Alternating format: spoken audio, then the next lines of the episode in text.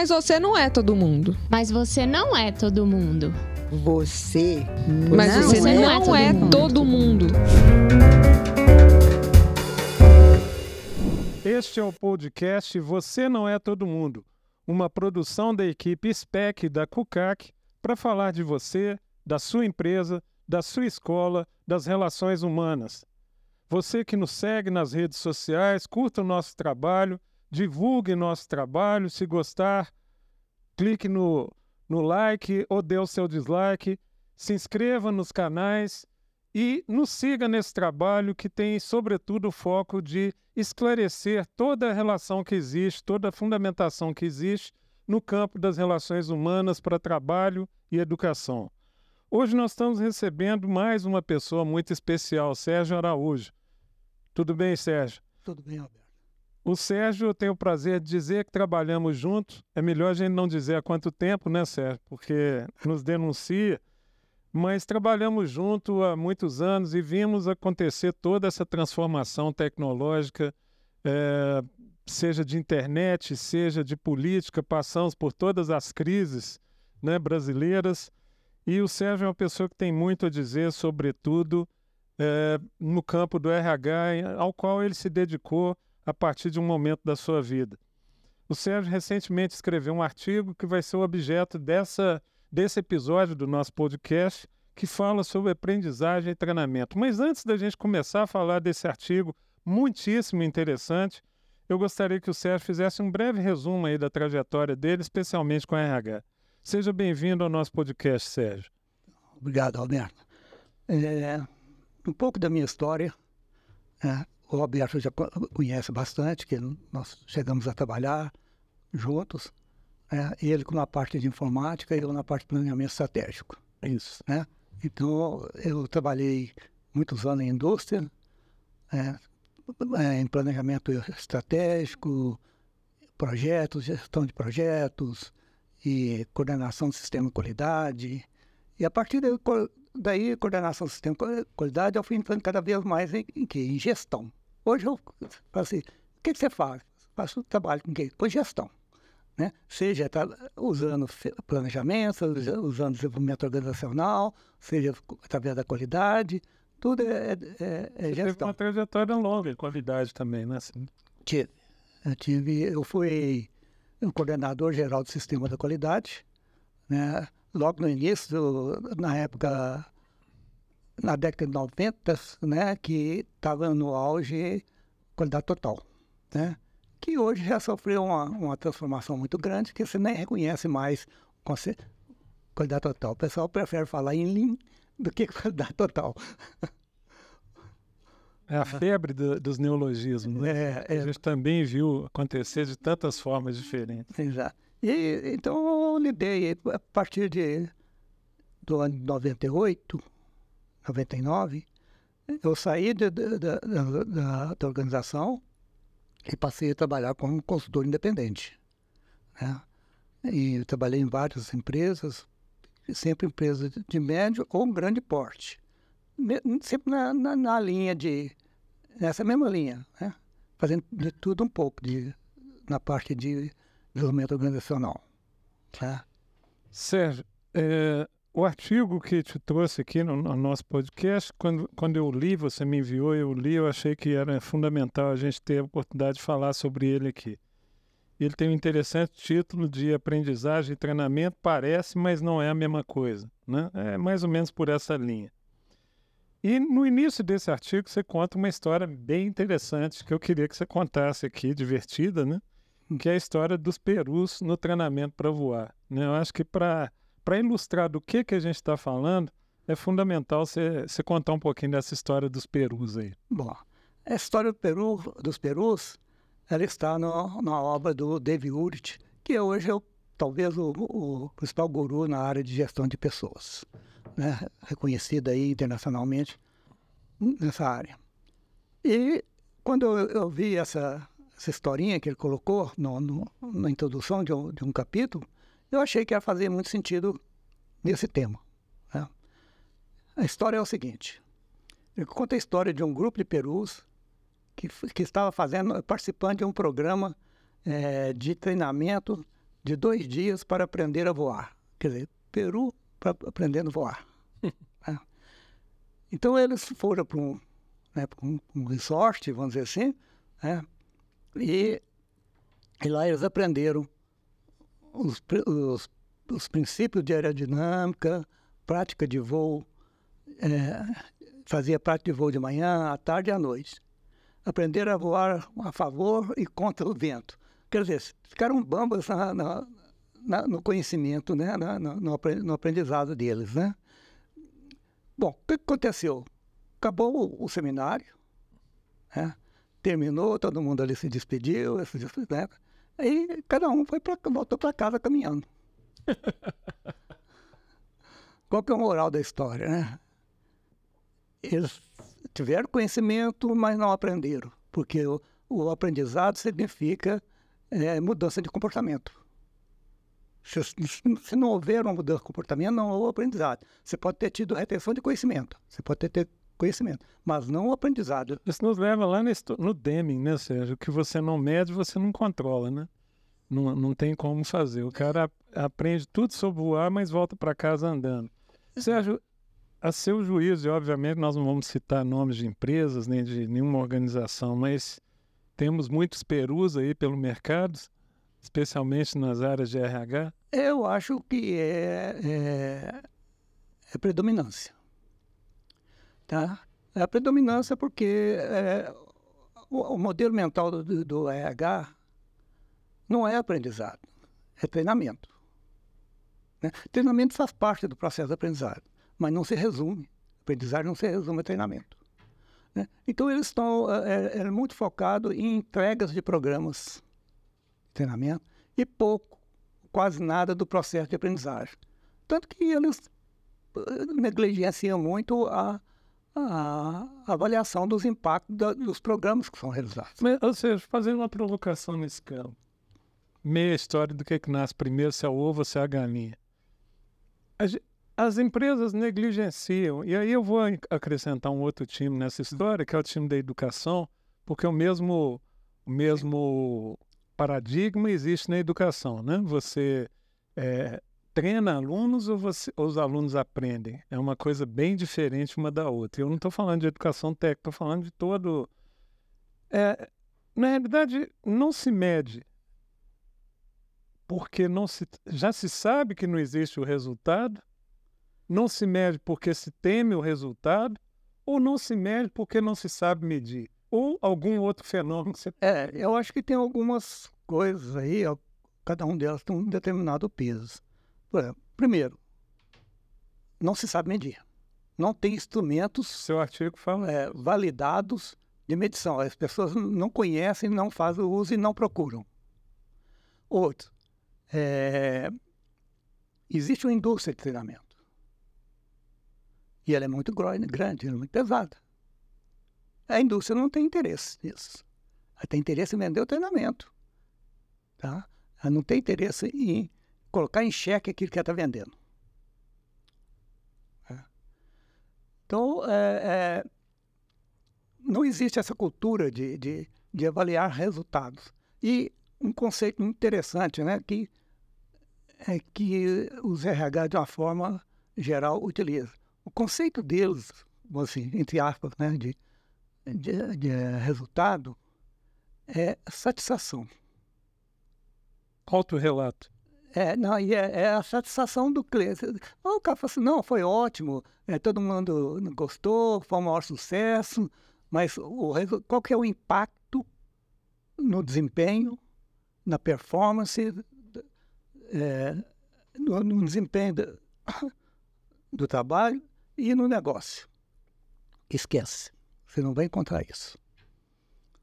A esperança, Sérgio, que você está vendo no mercado é uma transformação, pelo menos nessa direção, ou você está descrevendo uma situação que não só existe, mas que tende a continuar existindo? Eu acho que vai continuar por um bom tempo, tá? Pelo seguinte, é, se você pegar o, as, os dados levantados sobre isso no Brasil, né, é, quem faz uma pesquisa anual é a BTD. Né? Todo ano ela faz. E ela Para quem não é da área, só para as pessoas saberem, a BTD, Associação Brasileira treinamento e desenvolvimento. Treinamento e Desenvolvimento. né? E ela normalmente tem eh, ramificações nos estados e tudo. E, então ela faz uma pesquisa anual que ela chama de panorama anual. né? E ela estratifica as formas que as empresas fazem a avaliação. né? Que todo mundo praticamente fala que avalia. né? Mas no ano de 2023 foi o melhor ano dessa, da série dela. Ah. Ela apresenta o seguinte: quem faz a- a- é, as empresas que responderam, que fazem é, uma avaliação de, de retorno, 2% fazem a avaliação, De taxa de retorno. taxa de retorno, de ROI. Que é, é uma coisa mais complexa, dá para compreender isso aí. Mas, é, mas somente 9% faz avaliação do impacto do projeto no, no- no negócio, né? no trabalho. Agora, o detalhe: 71% é, das empresas pesquisadas fazem avaliação de reação. A avaliação de reação é uma avaliação de satisfação. E é comprovado que não existe praticamente nenhum nexo, ou uma coisa muito suave, do nexo entre o resultado da avaliação de reação e o, e o trabalho, o impacto no trabalho. Tá? Mas todo mundo faz isso. Tá? Então essa é a realidade. Ou é- aí você traz mais uma coisa para o cenário, é, que é a questão do gap, é a questão de como o treinamento é definido. Porque eu posso dar um treinamento, esse treinamento não atingir resultado nenhum, ou atingir algum resultado, mas se, se aquele treinamento não devesse ter ocorrido, aí a chance dele atingir resultado é próxima de zero, né? Porque ele nem deveria ter existido. Como é que está o cenário de definição do em que treinar? Porque dentro dessa lógica, é uma pergunta, nós deveríamos partir do resultado que eu quero atingir para verificar onde estão os gaps e, e, e treinar. É, Né? é, Mas eu, eu não deveria partir, eu me lembro de tempo, inclusive, que a gente trabalhou junto, das famosas listas, em que, que você quer treinar a sua área esse ano, né? Esse não é o comum. É o famoso LNT, Levantamento de Necessidade de Treinamento, tá? em que eles pesquisam, o RH pesquisa junto às áreas, o que, que eles querem de treinamento, o que, que eles acham que, que eles precisam. E dali você forma uma lista. Esse é um caminho, tá certo? É, Tem um conjunto de, de, de treinamento e que é, um, vamos dizer assim, ele é institucional, né? Você não tem como fugir, tem os, tem os, os treinamentos legais, tem Os legais, as NR, Boarding também, né? é, é, on-board e, e, e, e aqueles que você, quando você está introduzindo alguma mudança na organização, né? um projeto, uma estratégia, tudo, você tem que treinar as pessoas. Né? Você vai lançar uma carta de valores, você treina as pessoas. Então, eles são institucionais. Né? Então, eu, eu chamo isso de obrigatórios. Tá? Você não tem como fugir. E, até, e, tem, e tem outros que, que é decorrente de, de modelo de certificação. Né? Se você for- faz uma norma e, que, e coloca nela que a pessoa que tem que ser treinada nela, tem que ser treinada, senão é não conformidade. Ok? Às vezes eu não posso nem comercializar meu produto se eu não certificar que a pessoa está treinada para aquele fim. É, Mas, de novo, ela pode ser um peru, né? é, é, é, é, exatamente. Porque é, é, eu, eu, eu vejo o seguinte, né? Eu, né? Minha opinião. Você deveria ter dois, praticamente dois conjuntos de treinamento. Os institucionais, que são obrigatórios, e esses você faz na forma do LNT.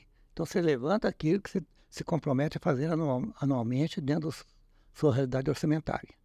E o outro seria a origem dele é uma, é, é, é, é uma resposta a uma pergunta que incomoda muita gente quando fala em treinamento. É, qual é o problema? Porque treinamento é uma solução que você encontra para determinado problema. Certo? Então você já conhece, você conhece a solução, mas não sabe qual é o problema ainda. tá? Sérgio, é, aí eu queria explorar uma coisa, porque certamente parte do nosso público é de pequenas empresas e até de microempresas. É, a menina do café aqui na esquina, ela. Uma cafeteria que cabe três pessoas dentro da cafeteria. Se ela precisar contratar alguém, ela precisa necessariamente treinar e muito rapidamente ela vai medir o resultado.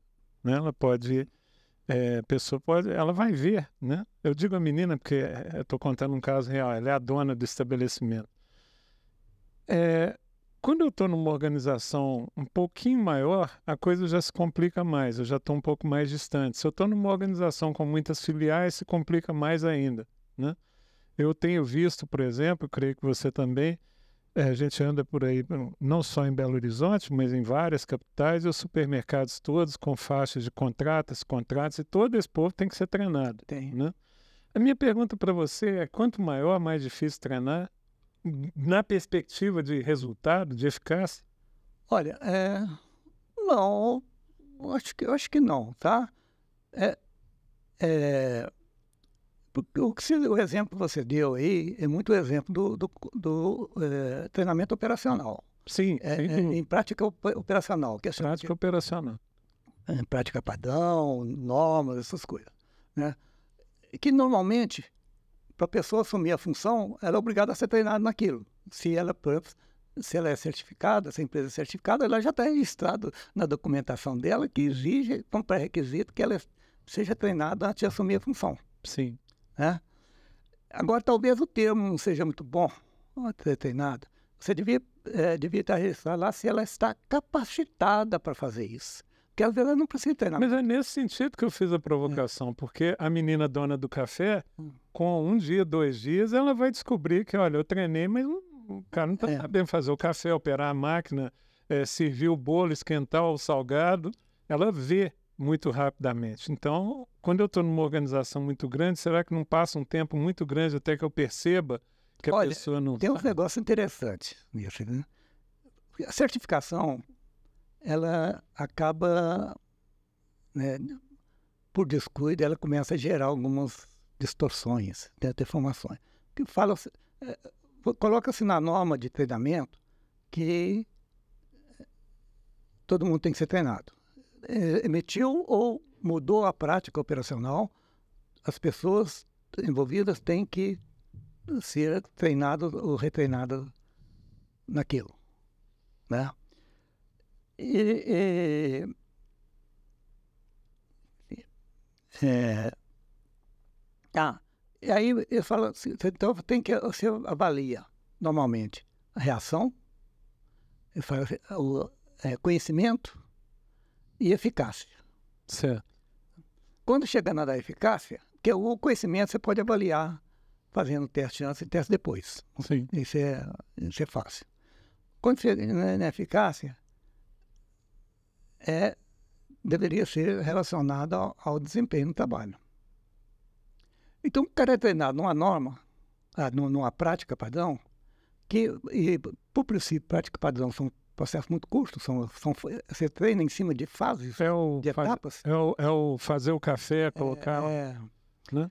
E eles colocam lá, assim, tem 100 dias, 120 dias para treinar. Tá certo? Eu já vi casos de 270 dias. Quer dizer, o, o, o gestor tem, tem que ter um prazo de 270 dias para chancelar o desempenho da pessoa. Olha, ele não, com 270 dias ou 100 dias, ele não consegue ver nenhum nexo entre o treinamento e o, o, e o trabalho. De uma coisa e, assim. E talvez a pessoa pode até apresentar um bom resultado, mas porque aprendeu fazendo. É, ou por outro motivo. Ou seja, a causa não foi o treinamento. Não, não, não foi. Então, o, é, essa questão da avaliação ela tem que levar em consideração o ciclo da tarefa. Se, eu, se a pessoa está sendo treinada numa tarefa que ele faz todo dia, terminou o treinamento, no dia seguinte, ou dois, três dias no máximo, ele tem que ser avaliado naquilo. Não pode esperar 30 dias, 40 dias, igual é comum. Sérgio, na indústria da informação, né? eu estou na indústria, né? SPEC está no campo da informação, esses ciclos são muito curtos, né? São. Primeiro porque tecnologias... Se a gente citar só o GPT, se a gente bobear, o cachimbo cai, mas cai rápido. Na indústria de base, na indústria de transformação, esses ciclos são bem mais longos. Elas padecem mais por conta de terem ciclos de aprendizado, eh, as práticas mudam menos, e talvez por conta disso, eu já ouvi isso em indústria siderúrgica, por exemplo, que as próprias práticas gerenciais também mudam menos por conta da indústria ser uma indústria que muda menos. O que, que você nos diz sobre isso? É, o,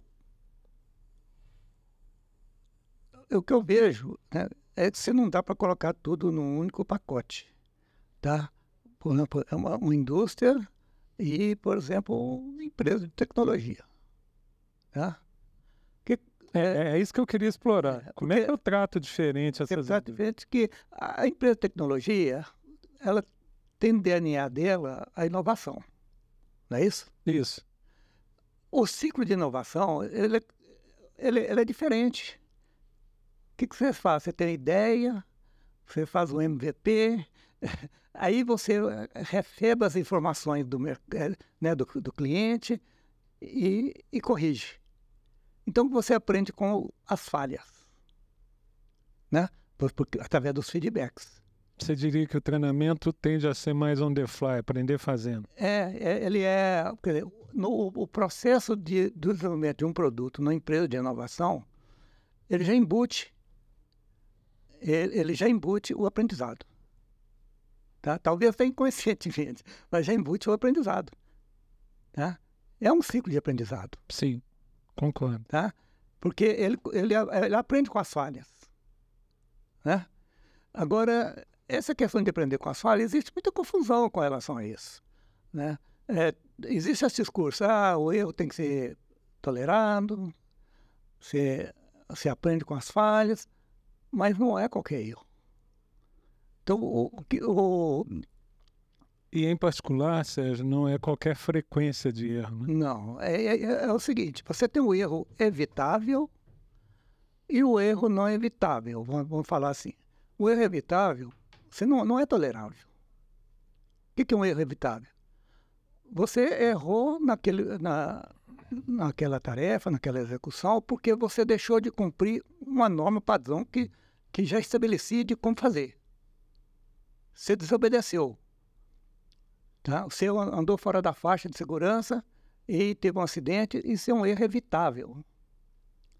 Agora, o, o erro bom, vamos dizer assim, se é que existe, poderia classificar assim, é o erro é, que nasce no experimento, na, na melhoria, na proposta de solução. Porque vai ter erro, tá? vai ter falha. Talvez o termo falha seja melhor do que erro, tá? mas são equivalentes, aparentemente equivalentes. Agora, a empresa, para tolerar isso, ela tem que ter um esquema, aquele esquema de segurança psicológica muito bem né, alinhado. Porque senão o cara vai, é, não distingue os dois erros e pune o cara pelo. Porque o cara é, tentou fazer um. tentou acertar. Tentou fazer uma coisa nova. Você falou sobre distinção, sobre punição. É, RH senta na mesa quando os resultados não chegam, Sérgio? RH é chamado para sentar na mesa e falar assim: escuta, nós não tivemos os resultados. Hum, não. Não. Porque certamente as áreas operacionais é. são chamadas. Essa é a primeira. São, são chamadas. Né? Não são. RH senta na mesa? Não, o RH senta na mesa em momento de planejamento, que é o normal. Né? E que antes eles não tinham espaço no, na mesa. Né? Eles até brincam, assim, antes o RH não, é, brigava por ter um lugar na mesa. Ah, depois que conseguiram esse lugar na mesa, o que, que estou fazendo aqui? né? O que, que, que, que, tem que trazer para a mesa? Não sabe o que tem que trazer. Tá? Então ele participa muito é nessa fase de desdobramento. Né? Hoje, com esses modelos, principalmente com esses modelos hoje de business partner, né, que tenta vincular, né, já está totalmente distorcido em grande parte das empresas. Né? É... Fala um pouquinho disso, porque nem todo mundo que nos, nos ouve o que, que é o business partner e por que está distorcido. É, o business partner é, o, é, é, o, assim, é o profissional, um profissional de RH generalista, tá? Que, que dá suporte aos, às áreas, aos gerentes, no, no, na busca de soluções de RH para, para, as áreas. para as áreas. Então ele deveria estar ali dando apoio às áreas, buscando soluções de, de RH. Né? E virou, tipo assim, uma, vamos falar, um, um pouco de elite dentro, dentro do RH. Né? Business parte faz parte de um público mais elitizado. Ele é uma espécie de gerente de conta do RH com as áreas. É, ele é um. Ele, ele é o contato com, com a linha. Né, com, com isso. Bom, é, acontece o seguinte, é muito comum você ver, você, você vê no LinkedIn, LinkedIn, pessoas se apresentando como business part de, de treinamento. Olha, não existe business part de treinamento. O business part ele é generalista. Ele quer fazer só então, ele, do filé do não, outro, não, não quer. É, na realidade, ele é um especialista em treinamento, tá se auto-intitulando intitulando de business part. Isso é comum. Você vê todo mundo agora, você vai aos currículos, todo mundo lá tem business part. É, Antes de eu passar para o próximo tema, eu te perguntei se a RH senta na mesa. Né? Obviamente, minha provocação é RH é chamado é, a explicar parte dos resultados, dos fracassos, para o bem e para o mal, mas eu vou mais longe. A RH quer ficar nessa mesa se ele tiver que explicar isso? Bom, RH quer ficar nas mesas. Tá. Tá certo? É, RH, a pergunta foi... Claro que quer ficar na mesa. Mas eu quero só ouvir o. É, é. Eu estou invertendo a lógica agora. Tá? Mas eu não sei até que ponto que ele se sente responsável pelo, pelo, pelo resultado. Tem uma coisa que me provocou a vida porque, inteira. Só assim, só a forma, porque a forma de RH medir os resultados é diferente. Não está ligado ao resultado. Está ligado, às vezes, ao processo dele, mas não ao resultado. É sério a vida inteira, até 2016, quando a gente começa com o CAC usa o SPEC internamente, a gente trabalhou com RH, consultorias externas de RH na empresa, por, por cerca de 25 anos. E me chamava a atenção que em 25 anos foram diferentes empresas de RH, é, por uma única vez, uma pessoa foi contraindicada. Sabe aquele laudo? Sim. No processo de recrutamento que vem no final, houve uma vez em que a pessoa foi contraindicada. E eu fiquei tão indignado que eu contratei a pessoa. Eu queria muito saber é, por que aquela pessoa estava sendo. Bom, resumo da ópera: era um gênio, tá? uma pessoa que trouxe muitos benefícios e muitos problemas também para a empresa, mas muitos benefícios. Eu diria para você que entre créditos e débitos, mais créditos que débitos, mas uma pessoa muito difícil de trabalhar porque era um gênio. Tá? O que me chamou a atenção e me chama a atenção é que quando alguém dá errado, né, e aí inclui dá errado não só no recrutamento e seleção, mas no desenvolvimento, no treinamento, etc., e acaba demitido, é, a solução imediata é contrata outro. Eu não me lembro de episódios por onde eu passei em que se chamasse RH e falasse, vem cá, contratou errado. É, o, o RH, que das empresas que têm maior estruturação de, né, dos processos de RH, ela faz esse acompanhamento de, de desligamentos, de causa de desligamento, entrevista de desligamento, tá?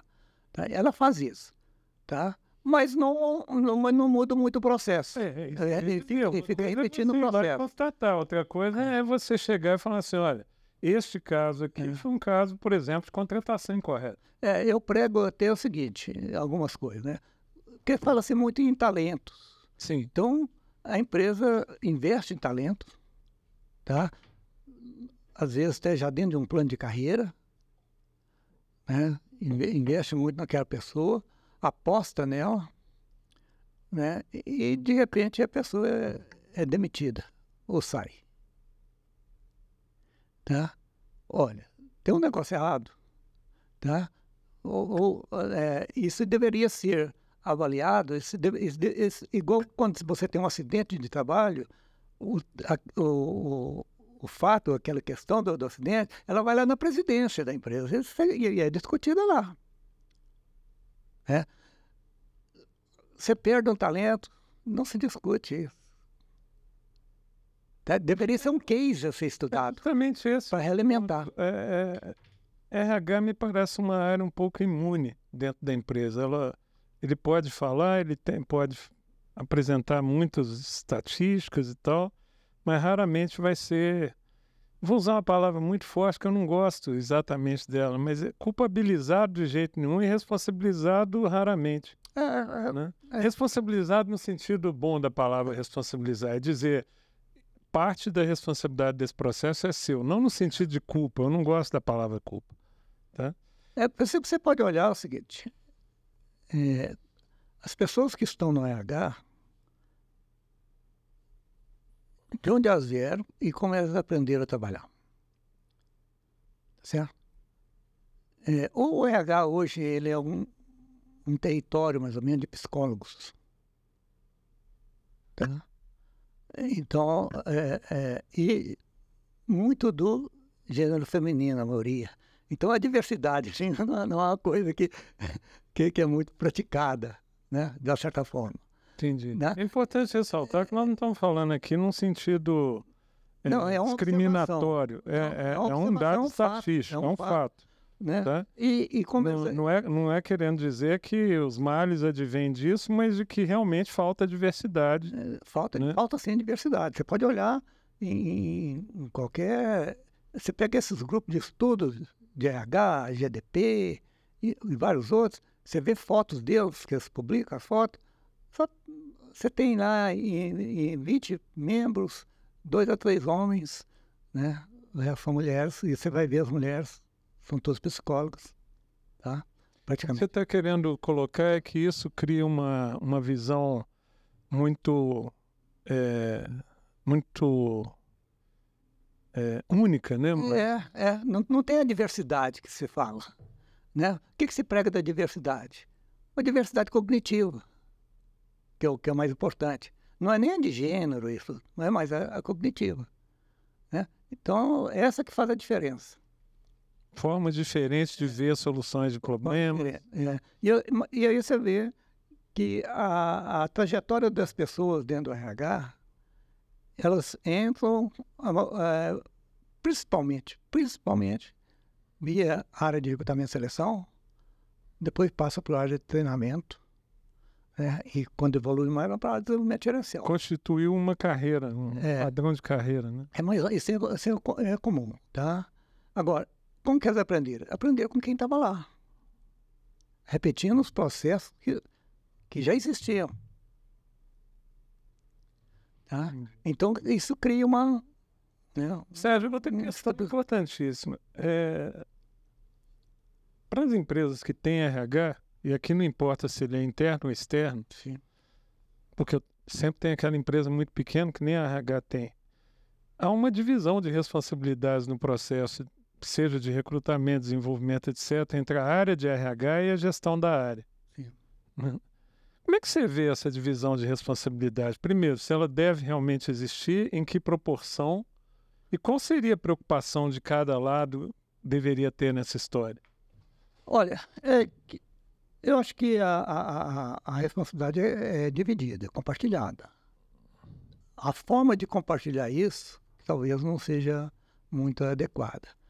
Porque você pega um, um profissional de RH, de recrutamento, ele vai entrevistar um, um candidato, é, ele entrevista um candidato com, uma, com um olhar e com seus viés tá? que é um, um problema que tem que ser trabalhado, muito trabalhado hum, na- nessa parte. Tá? Depois, ele- é, aqueles que passaram no primeiro crivo, no crivo, vão para ser avaliados pelo gestor da área que ele vai trabalhar. Tá? O gestor da área entrevista o cara também com seus viés e com a outra estrutura de, de, de, de perguntas, de questionamentos, de, de entrevista. Tá? e não há uma, né, uma avaliação de, de concordância, de nível de concordância entre elas, tá? E, E eu, acaba sendo de quem a palavra final? em regra geral, em regra geral é do gestor, Do gestor. tá? E vai assim, se ele, se ele não gostou do cara, tá? O que faz sentido em última instância, porque afinal de contas ele vai, o dia a dia é com ele. Mas não ter uma, um contato entre esses dois processos é algo, no mínimo, preocupante, né? Porque eu tendo, por exemplo, se você tem um gestor ruim, você tende a contratar todos a sua imagem e semelhança. Né? É, é, essa é outra coisa. Você tem diversos vícios de contratação, tá? Que estão até nesse esquema do, dos viés. Você tem um viés de confirmação, tem o efeito halo, tem essa, um punhado aí, né? Você pode escolher. Né? E e eu não vejo é, é, RH se preparando para isso. Tem até uma, um, uma linha de, né, de trabalho que, é que chama. Né, eu nunca vi ninguém comentar sobre isso, de, nenhum de RH que eu conheci, chama gerenciamento de impressão. Impressão no sentido de a impressão que você tem em relação às pessoas, ao, aos candidatos, tá? a impressão que você tem dele e também saber identificar a impressão que ele está querendo te vender. então, então tem, tem, né, tem essa, esse campo aí de. É, eu li recentemente um artigo que chega ao, no mínimo, uma provocação muito grande de desqualificar a entrevista como um instrumento eficaz, tamanho nível de viés que ela produz. Sim, é, a, a, entrevista tem autores que condenam a entrevista, que se não for uma entrevista estruturada, é melhor não fazer. Tá? Porque faz. O que, que você tira daquela entrevista? É só, só impressão sua. Tá? Você, o, o, o, tem um autor, o Daniel Kahneman, né, que é autor do que livro Rápido e Devagar. Ele é psicólogo e prêmio Nobel de Economia. Isso. Né? Ele é prêmio Nobel de Economia porque ele, é, é, a, a, com, com o trabalho dele em psicologia cognitiva, né? ele, ele mudou a, a, a questão do, do, da teoria do consumidor. Sim. Né? Então, a, a, a, linha de economia, chamada economia comportamental, nasceu a partir dele, da década de 70 né? Ele com outros autores depois que pegaram foram na carona dele, né? E ele ele prega o seguinte, no caso de recrutamento. É, faça um algoritmo, por mais simples que seja. Mas faça ali, coloque os atributos que você quer verificar, o peso e avalia o, a pontuação dele. Por mais simples que você fizer, ele é mais eficaz do que se você é, ficar só a partir do, daquele, da sua conclusão em cima da sua intuição, da sua percepção. Certo. Falta método. Falta método. Nessa linha, eu queria voltar para a questão do treinamento versus é, aprendizagem. Vou te perguntar o seguinte: no campo do treinamento e da aprendizagem, nós falamos no campo do recrutamento a divisão de responsabilidades. É. Queria agora explorar isso no campo do treinamento e aprendizagem. Como é que fica a divisão de responsabilidades? E aí entra em cena um outro ator muito importante, que é o próprio treinando. Né? É, essa questão aí, Roberto, é a questão que a gente também não vê, não, não, não, não, não, não vê ser tratado dessa forma. Você vê o treinamento sendo tratado como treinamento. Você me passa, Sérgio? Obrigado. Então, é, é, eu costumo ser ver treinamento ser tratado como treinamento. No, mas a, a, questão assim, é um ecossistema que tem que ser tratado. Tá? É, é, Para você ter o, o, resultado garantido, você tem que trabalhar é, quatro vertentes, tá? principalmente. Você tem que trabalhar a organização em si, porque tem que ter, é, é, tem que ter clima para a aprendizagem. Essa questão do erro, por exemplo, faz parte do clima para a aprendizagem. Tá? É, então, a, a, organização tem que dar recursos e criar condições. Né? Tem o, o, o, o, o RH, que é um facilitador do processo, ele não é o principal responsável pelo resultado, ele é um facilitador do processo, ele entra com logística e tecnologias, tá? E você tem o, o, o você tem os, os, gestores, os líderes, que tem que dar o suporte tem que dar suporte a, ao aprendizado, tá? porque ele tem que apoiar o, o treinando depois na execução, tá? na performance, na atividade dele fazer. Tá? E, e você tem o próprio indivíduo, né? o próprio treinando, que ele tem que ter motivação. Tá? Ele tem que ter motivação para aprender tá? e para transferir. Transferir é, é aplicar. Tá? O conceito de transferir é, é, é você aplicar no trabalho. Aplicar, é, aplicar no trabalho. Tá? Então ele tem que ter motivação. Então tem, tem esses aspectos, aspectos motivacionais. Não, agora, é, para mim, uma avaliação deveria considerar é, tudo. Ela é equidistante, ela é na mesma medida ou algum desses, desses atores tem uma responsabilidade maior no processo de aprendizado? Não, eu acho que cada um no seu momento. E nós estamos falando aqui de aprendizado organizacional, empresarial. É, é, acho que cada um no seu momento tem, o, tem a sua participação. De, de, deveria ter a sua participação. Tá? É,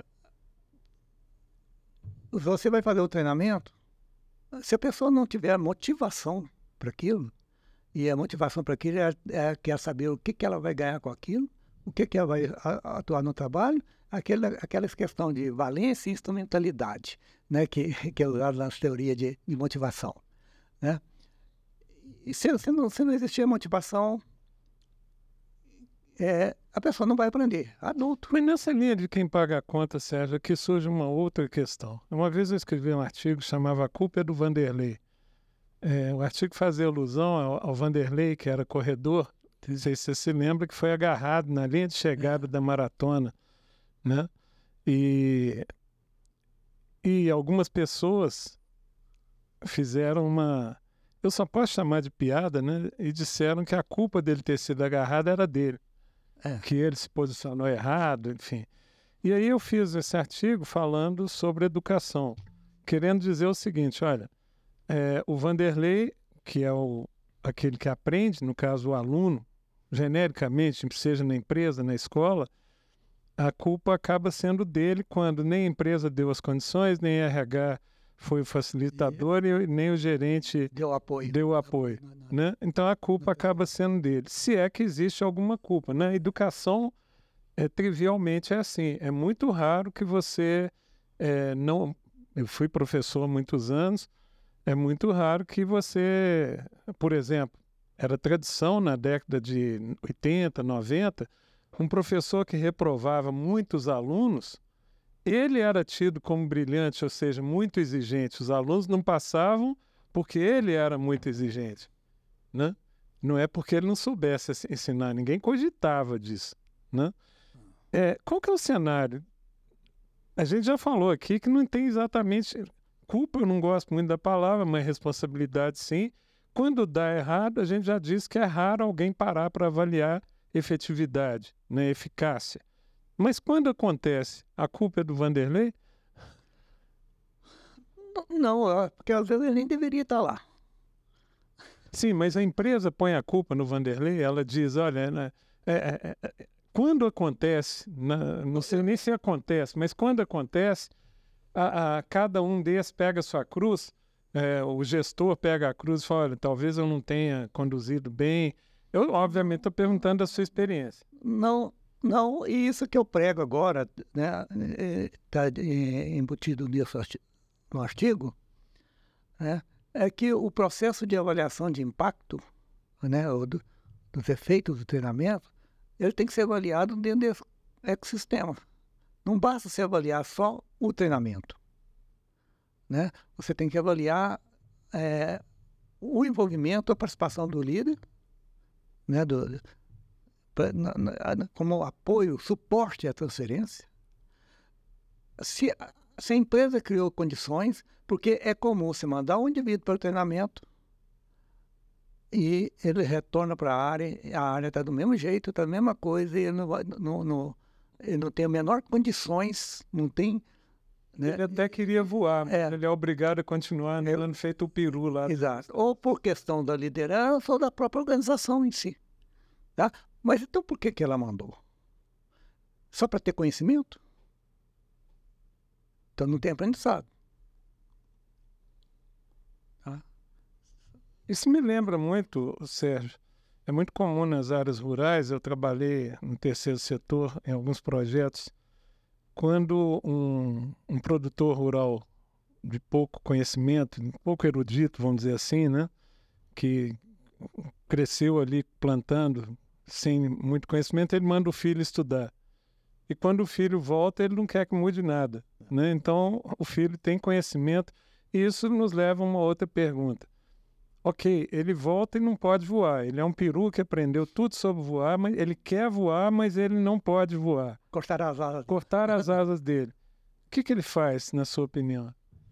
Ele poderia ser um instrumento de mudança, a empresa não dá esse espaço de jeito nenhum. Ou ele sai da empresa, da, da organização, ou ele se acomoda. Eu temia que você Ele fica lá. Ele, respondesse. ele fica lá se, se, o seu salário é bom, o local é bom para trabalhar, tudo vai ficar, vai, vai ficar lá. Não é. Sérgio, isso nos leva a uma provocação que, por trabalhar com tecnologia, eu não posso deixar de fazer.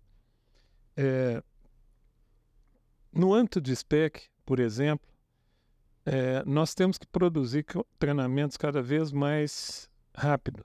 Tá? É, no campo do treinamento é, operacional, nós não fazemos isso, mas poderíamos fazer. É, os desafios são grandes, às vezes, pelas razões que você já expôs, uma mudança operacional na empresa, enfim. E a inteligência artificial está revolucionando isso. O processo criativo, o processo de criação de conteúdo, o processo de, de eh, redação dos, dos roteiros, tá? A qualidade está realmente, para esse fim, se tornando uma qualidade superior em vários aspectos.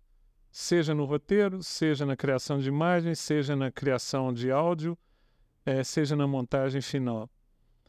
Eh, como é que você vê eh, o impacto, né? E aqui eu chamo a atenção para uma coisa, eu vou fazer um paralelo aqui só para você entender do que, que eu estou falando. Eu admiro muito o, o professor eh, eh, brasileiro que trabalha com, com comunicação cérebro-máquina, gente, como é que é? Miguel Nicoleles, tá? E o Miguel Nicoleles tem falado frequentemente contra a inteligência artificial no sentido de que isso, até ele cunhou uma frase, não é inteligência nem é artificial, tá? E fez várias críticas, algumas delas recentes, a, por exemplo, a Neuralink do nosso amigo Elon Musk, dizendo, olha, ele não vai conseguir nunca, tá? O problema é que o Elon Musk não não tá não estava, do ponto de vista de business, preocupado ainda em criar um cérebro, um super cérebro. Ele está preocupado em resolver um problema que pode gerar muita renda, que ele acabou de implantar o primeiro chip para fazer uma comunicação de pessoas que têm rompimento cervical e assim por diante. Em outras palavras, eu critico algo muito muito grande e alguém está mirando algo muito menor. Mesmo paralelo eu faço no desenvolvimento organizacional no campo do treinamento. Aí eu estou falando de treinamento, tá, Sérgio? Porque o aprendizado não acontece porque eu usei inteligência artificial. Eu continuo falando de conteúdo, geração de conteúdo, etc. Na hora que a inteligência artificial chega e fala assim, olha, uma coisa que você dizia que você levaria um mês para fazer, eu faço em um dia agora, tá? Isso muda paradigmas dentro das organizações, né? De muitas maneiras. E não resolve, na minha opinião, o problema do aprendizado. Só resolve o problema do, da, como diria o professor José Pacheco, o problema da ensinagem. É. É, mas é um grande impacto, tá? Como é que você está vendo esse impacto? O que, que, que as áreas de RH com as quais você conversa, as pessoas, o que, que elas estão vendo desse impacto da inteligência artificial? E aí eu vou só acrescento mais uma pitada. Nós temos sistemas em SPEC que fazem devolutivo. Ainda é feito com curadoria humana, mas fazem devolutivo, feedback, tá? É, que é alguma coisa que muitas vezes não se faz em treinamento nenhum. Então você faz um. é, eu sou capaz de dizer, olha, diante dos exercícios da- do que você fez de depoimento, os pontos a melhorar são esses, esses, esses, esses, esses. Como é que você está vendo o impacto disso? Olha, Roberto, tá vindo aí uma, um- assim, uma, uma- um- repensando essa questão de, de educação, né? o chamado TDE, né? Treinamento, Desenvolvimento e Educação, né? Da- nas organizações. Porque já começa a falar o seguinte, olha, a coisa não é mais é, educação corporativa, porque estava na moda educação corporativa, sim, criando as academias, que as coisas, né? sim. Então, é, agora é, É, é cultura de aprendizagem. universidade corporativa. É, universo corporativo. E, e isso ficou na moda muito tempo. Que, em, em muitos casos, não era universidade coisa nenhuma, era treinamento que se auto-intitulou universidade fazendo as mesmas coisas. Né? É, fa- fazendo os mesmos programas, os mesmos projetos. Né? E, e agora está fazendo, bom, agora não é mais é, educação corporativa, o tom é, é, é cultura de aprendizagem. Você está ouvindo muito o termo cultura de aprendizagem. Ao adotar o termo cultura de aprendizagem, você está dizendo o seguinte: estou mudando o protagonismo. Ele não é mais do RH, ele é do indivíduo. que pode aprender em qualquer lugar. Pode aprender, é, e o conhecimento pode estar em qualquer lugar. Fala-se é, fala-se até que essa questão de acúmulo de conhecimentos hoje é bobagem. Você pegar um currículo com todos os cursos que a pessoa fez, com conhecimento, a maioria daqui já não vale mais nada. Já perdeu o sentido. Tá certo? Você, você, você aprendeu COBOL, você não, não lembra mais. Aí você bateu. Graças a Deus, É. eu sei com a boca. Importante. Dá na mesma. Então, é, é, mas- então não se sabe bem ainda o que é cultura de aprendizagem. Eu acho que um- a cultura de aprendizagem, ah, e fala que não adianta ficar acumulando conhecimento. É, você tem que ver é o fluxo do conhecimento. Porque o conhecimento não precisa, você não precisa de adquiri-lo, você sabe saber onde ele está, onde ele está passando, e para você ir atrás dele. E você acha que a tecnologia tem, tem responsabilidade nessa mudança? Tem. Tem porque eh, a tecnologia ela tem uma dinâmica aí de, de evolução exponencial. E a capacidade humana é linear. Né? Então tá vendo esse gap. Como é que vai tirar essa diferença? Então não, não é pelos métodos tradicionais, colocando em- dentro de sala de aula, né? dentro da faculdade, que você vai acompanhar isso, não tá? É onde que agora o protagonismo. Porque hoje, a- a- a- na tecnologia, as pessoas aprendem fazendo. Tá? Eles não aprenderam aqui na escola. Mas eu- eu- eu- a provocação que eu estou te fazendo, Sérgio, é porque se você pegar um, um treinamento bem operacional, tá?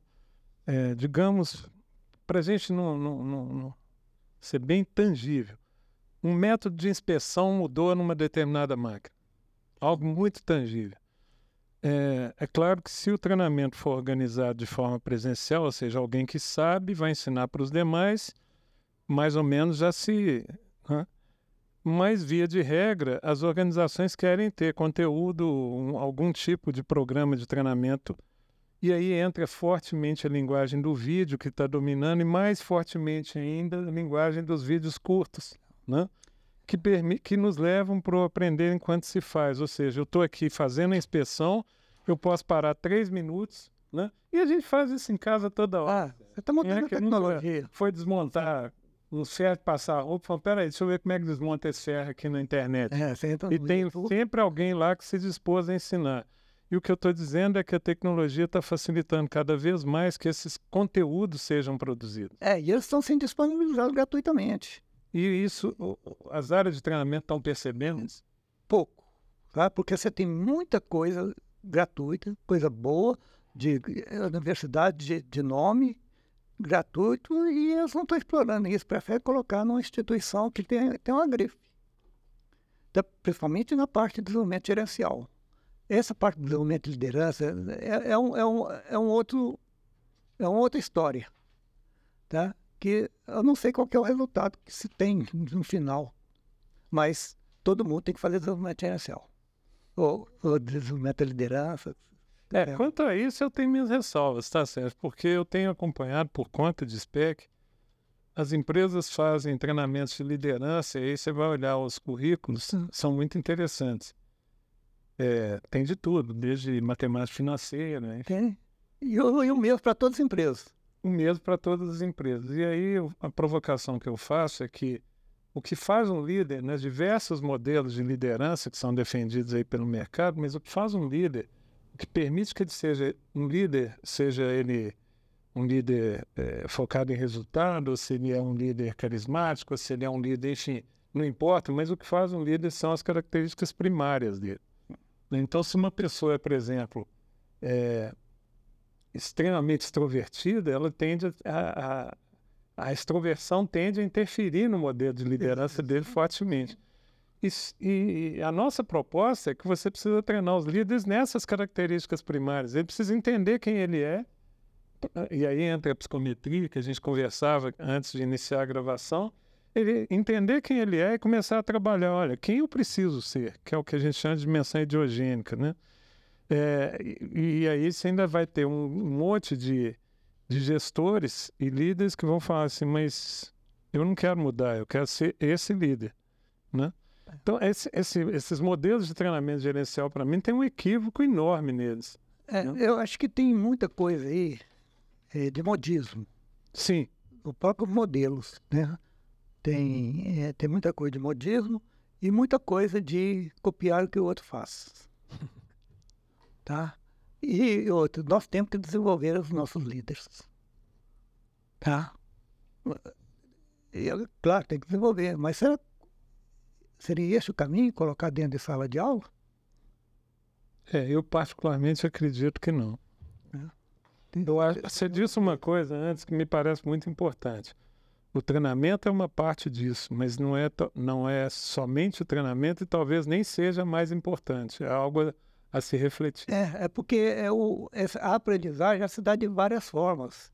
Pode se dá através da leitura, através do treinamento, através da conversa. Eu queria pegar esse gancho para você falar de política de aprendizagem, que eu acho que nós chegamos exatamente nesse hum. ponto.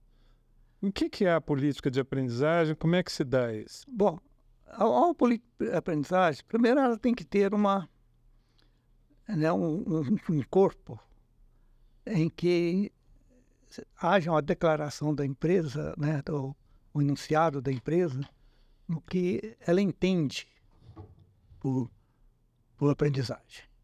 O que, é que ela entende para poder transmitir? Qual que é o contexto dela? E quais são as os fundamentos é, teóricos, né, conceituais que ela está adotando. Tá? Isso é, eu, quando eu coloco uma política, eu, a primeira coisa que eu busco fazer é isso, é, inclusive com a conexão aí com coisas relacionadas ao negócio. Tá? Se a empresa dá essa importância, quer fazer essa conexão ou não. Né? Aí, é, aí você tem que colocar né, as responsabilidades. Na política, você coloca as, as responsabilidades da empresa, o que, que a empresa acredita, tá certo? É, qual que é a responsabilidade dos líderes e qual que são as responsabilidades do empregado. Assim, né? Basicamente, uma política de, de, de, de, aprendizado teria que contemplar isso, o seu conceito de aprendizado, Dá para ser informal numa empresa menor, certo? Não. Dá, porque a pessoa vai entender pela prática ou pela, pelos discursos. Entendi. Tá? Mais do que uma política, é uma filosofia. É filosofia vira, uma filosofia vira uma filosofia. Né? Quando a gente está falando em política, é um enunciado, é porque é uma forma que você tem para comunicar. Agora, isso, no momento que coloca dessa forma, qual que é o próximo passo? Pegar essa política e transformar ela em um processo de aprendizagem. Eu ia falar disso agora, o desenho do processo. É, você tem que desenhar seu processo, que tem que contemplar o que está na política. Tá? Você não pode esquecer a política na hora de desenhar o processo.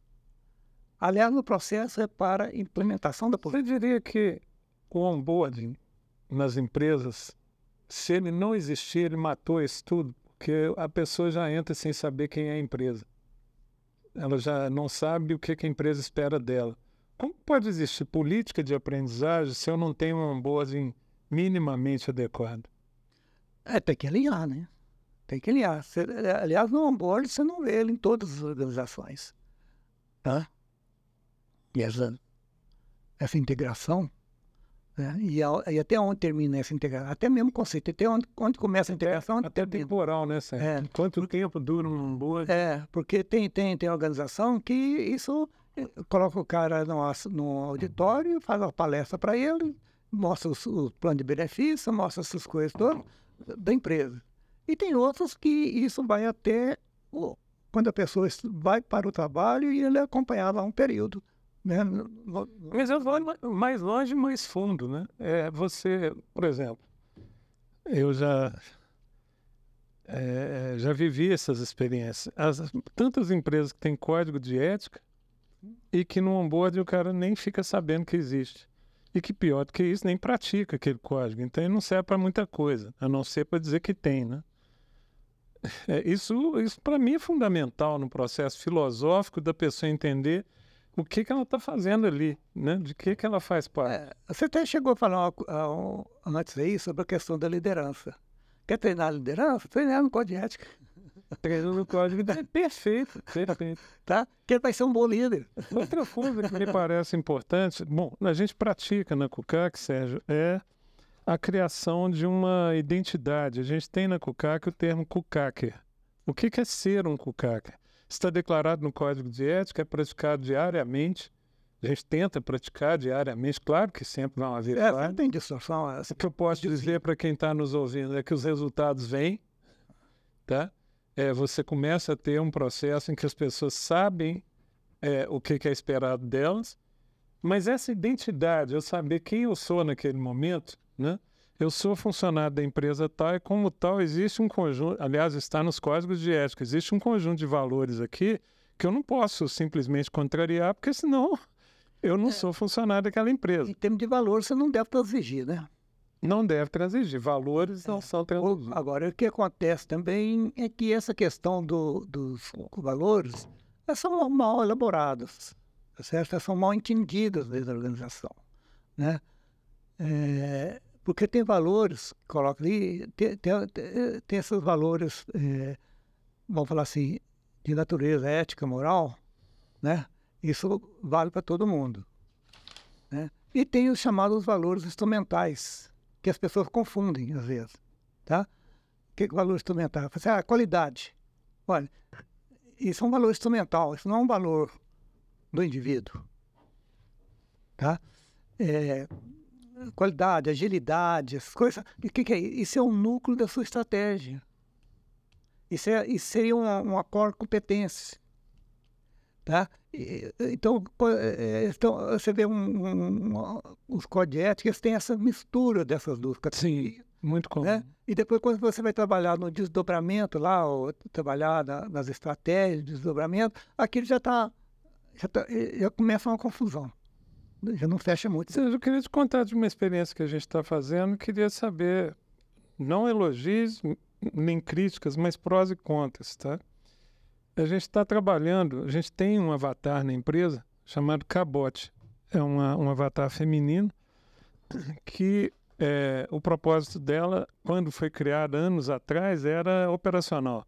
Era é, ser instalado no site dizer coisas bem simples como é, onde fica localizado, que hora que funciona, essas coisas. A Cabote muda agora, no nosso kickoff anual, em fevereiro, ela muda de função e ela passa a ser é, alguém, é uma inteligência artificial que responde sobre como resolver problemas. Então é, é literalmente isso. Vou te dar um exemplo. A pessoa coloca lá, o cliente não pagou, tá? O que, que eu faço? Porque eu, pode parecer banal, mas eu posso ligar para o cliente, dar um expor nele, eu posso é, protestar o título dele, eu posso fazer um monte de coisa. Mas à luz do código de ética, o que, que eu faço? Né? Qual é o método de resolução de problema que eu devo implementar? E a Cabote vai estar disponível no dia a dia. Né? As pessoas vão poder chamá-la a qualquer momento e ela é essencialmente baseada no código de ética. O que, que você acha dessa experiência, prós e contras, até para que a gente possa é, aproveitar um pouco do, nos contras a gente já se preocupar com ele? Não, eu, eu, eu não deixa de ser Deixa de ser algo formatado para ser algo é. dinâmico. É, eu não imaginaria que, que pudesse ser diferente. Né? Você não poderia deixar um avatar é, é, te criticar, né? Instruir as, as, pessoas com aquilo que, que você não prega, que a organização não prega, que não é identidade da organização. Né? É, eu não sei como é fazer esse policiamento. Não, não, é, é não é policiamento. Do, do, do avatar. Ah, você fala. É, para que ele não está Ah, sim, sem dúvida nenhuma. É, essa é a etapa em que a gente está. É um, esse é um risco, bem colocado. É, essa é uma possível extrapola. crítica. Ele pode extrapolar, mas é, estamos trabalhando para que não extrapole. Até agora não extrapolou, não. Porque ele é baseado apenas no código de ética. É porque existe risco de perda de controle sobre ele? Da forma como nós estamos implementando, não, mas é, haveria tecnologias em que haveria risco dele, por exemplo, usando o termo técnico, que é justamente esse, dele surtar e recomendar algo de sim, existiria. Nós estamos fazendo algo aí, casa de Ferreira Espeto de Ferro, né?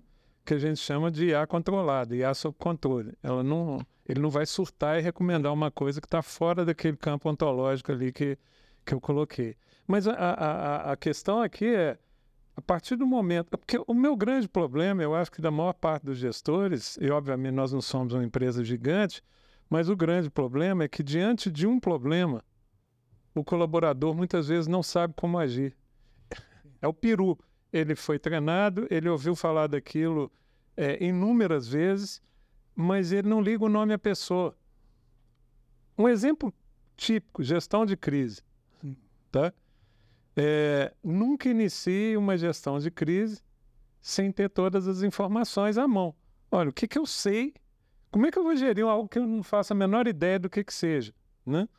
É, mas as pessoas simplesmente esquecem isso. Então, na medida em que você tem algum lugar onde a pessoa pode simplesmente entrar ali e falar: Estou com esse problema, e receber um conjunto de recomendações, a nossa esperança, a nossa expectativa é que o código de ética se torne vivo.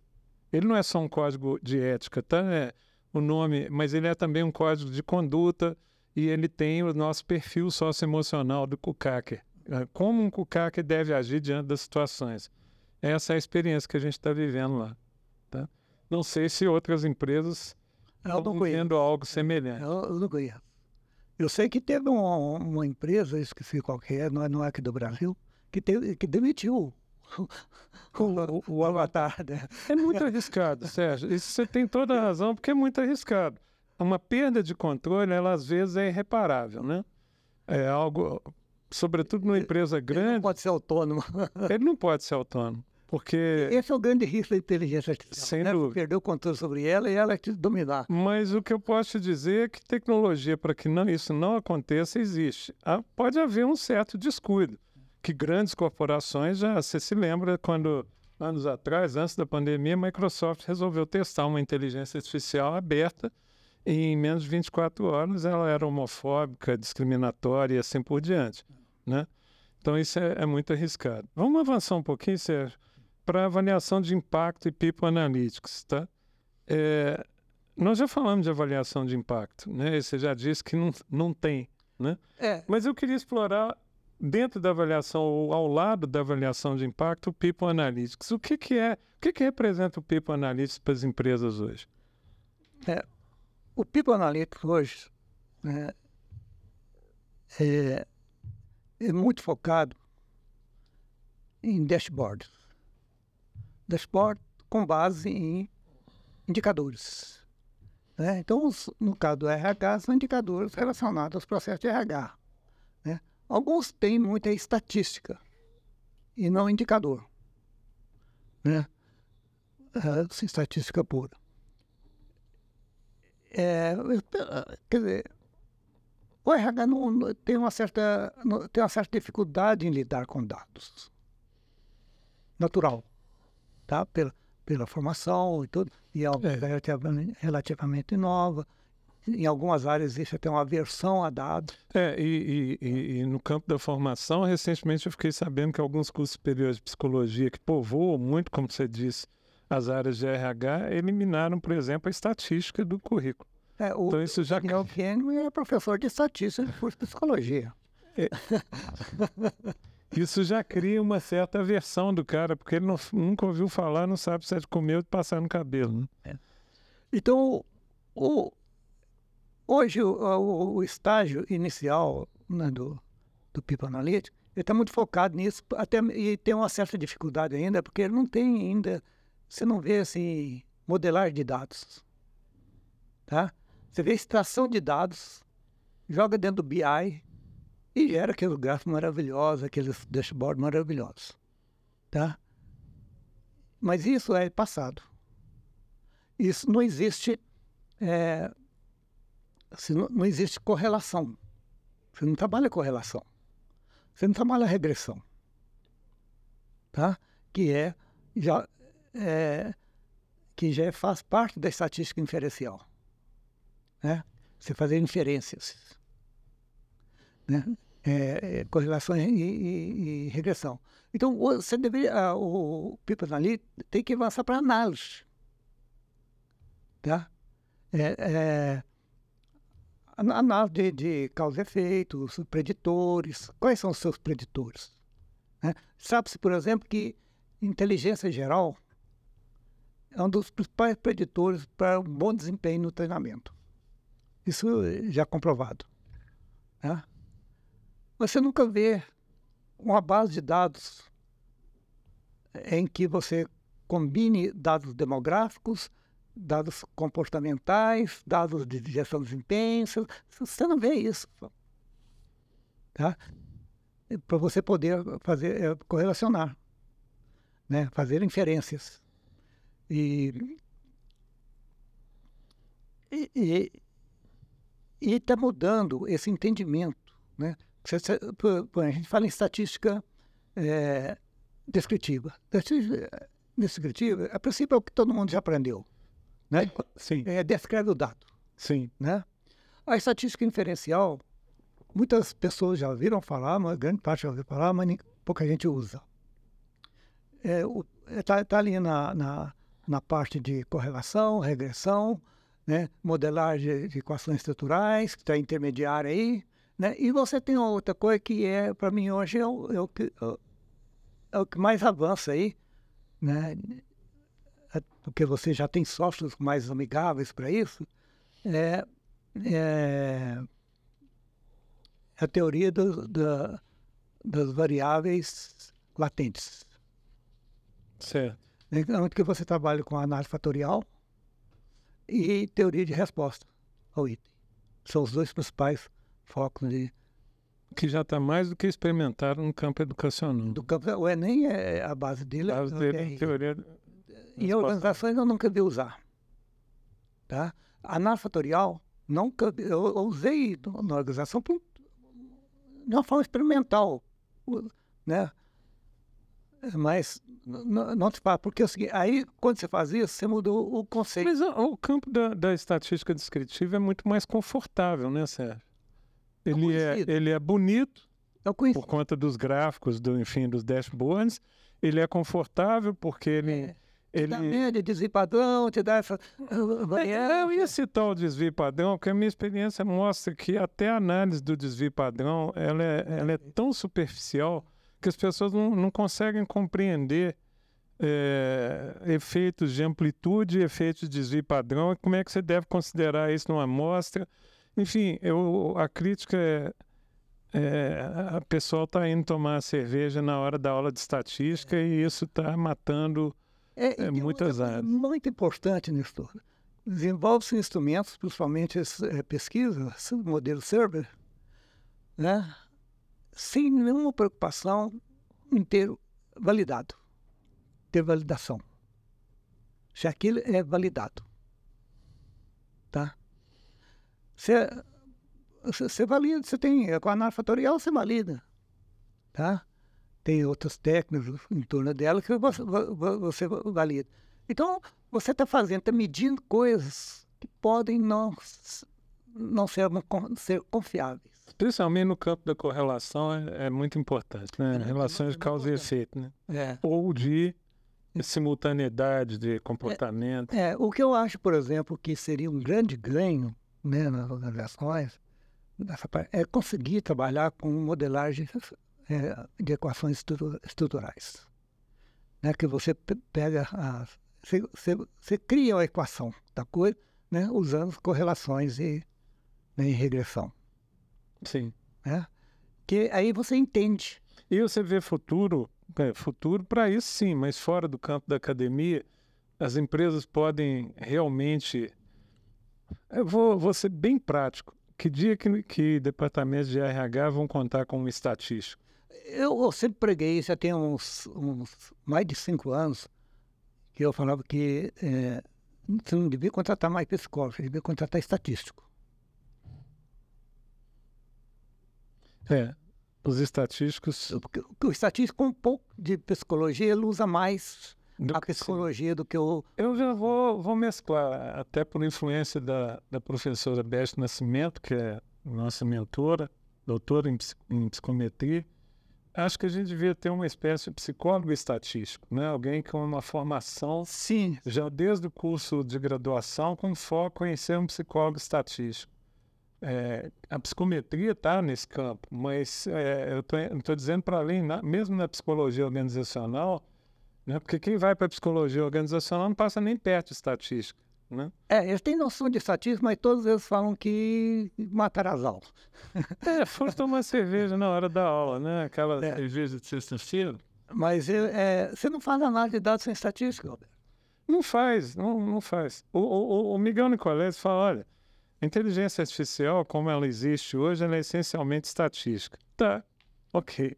Nós vamos apanhar do mesmo jeito. Você, você dá um exemplo, é, é, é esse, Eu concordo com ele, mas nós vamos apanhar do mesmo jeito. olha a história da Google qua- quando foi desenvolver é, o tradutor. Você conhece, né? Não me lembro, mas É, é que eles, pro é, eles tinham contratado uma equipe de linguistas para desenvolver o, o tradutor, né, para construir o co- tradutor. E, e a coisa não avançou. É substituir os linguistas por estatísticos. Foi quando andou. Por quê? É tudo é probabilidade. Então, quando você pega uma, um- uma palavra combinada com outra, a probabilidade E aí, e aí a sentido passa é por esse. isso. Aí a generativa passa por isso. Essencialmente é isso. É, é, então, a estatística, que, quem criou o- os tradutores, né, aqueles softwares de tradução, não foram linguistas, foram os estatísticos. Bom, Sérgio, é, eu vou cair agora num lugar comum, a gente está se aproximando do final. É, é um lugar comum, mas é um lugar comum que eu não gostaria de deixar de praticar aqui, não. Que é a famosa bala de prata, né? A gente falou de tanta coisa que precisa acontecer nos departamentos de RH, mas eu sei que os gestores sempre vão se perguntar o que é mais importante ou o que, que eu devo fazer primeiro. O que, que você recomendaria para o nosso público aqui? O que, que você diria para ele? Olha, se você não puder fazer mais nada, faça pelo menos isso. Eu tenho minha, minha opinião, mas gostaria de ouvir a sua. E, e você está falando em foco. No cenário, não, no cenário do nosso Ah, do- do- aprendizagem e treinamento, claro. Desculpe, eu não, não, Tá. não, não circunstanciei. Em aprendizagem e treinamento, o que, que que você diria Tem seguinte? Olha, du- não deixe de fazer. Tem Tá. dois pontos que eu, né, que eu, que, que é fundante? é, que, eu- que eu busco, busco é, que eu busco reforçar, tá? Um deles é avaliação de impacto, desenvolver os instrumentos de avaliação de impacto. Sem avaliação de impacto, você não vai ter medida, você não vai saber nada, tá? Você vai ser só medida de satisfação com base na reação, tá? Então, e, e esse é um outro ponto. Outro ponto que tem que investir, né, que a gente não vê isso de uma forma muito estruturada, é design institucion- institucional. Tá? O design institucional é, é onde você trata do planejamento do, do programa, do projeto, do, do, do, treinamento, vamos dizer assim, né? com, com seus aspectos pedagógicos e, e, e- e o público que vai participar. Então, você te- tem que fazer o design institu- institucional, investir nisso. Porque hoje você contrata uma, uma, uma, uma organização de treinamento, o, chá, o design, entre aspas, já vem embutido. Mas é o dela, não o seu. Não sei. tá certo? Então, é. Por exemplo, nessa parte de liderança, é tudo design, vem tudo fora. E, E os outros não são feitos. e frequentemente vem de fora e com uma, um E- sotaque É igual os outros. que não, não, não se adequa né, para a realidade daquela organização. É. É, você tem o, o próprio modelo de competências, que são as competências são iguais para todo mundo. Eles até criam, qual, deste ano, quais são as competências que vão fazer sucesso. né? que, que é mais comum, que está que tá na moda. Isso acontece. Ou seja, então nós estamos fechando em avaliação de impacto e design institucional. Isso. Essas são as duas coisas. Recomendações, mas eu acho que deveria ter um olhar para isso. Tá?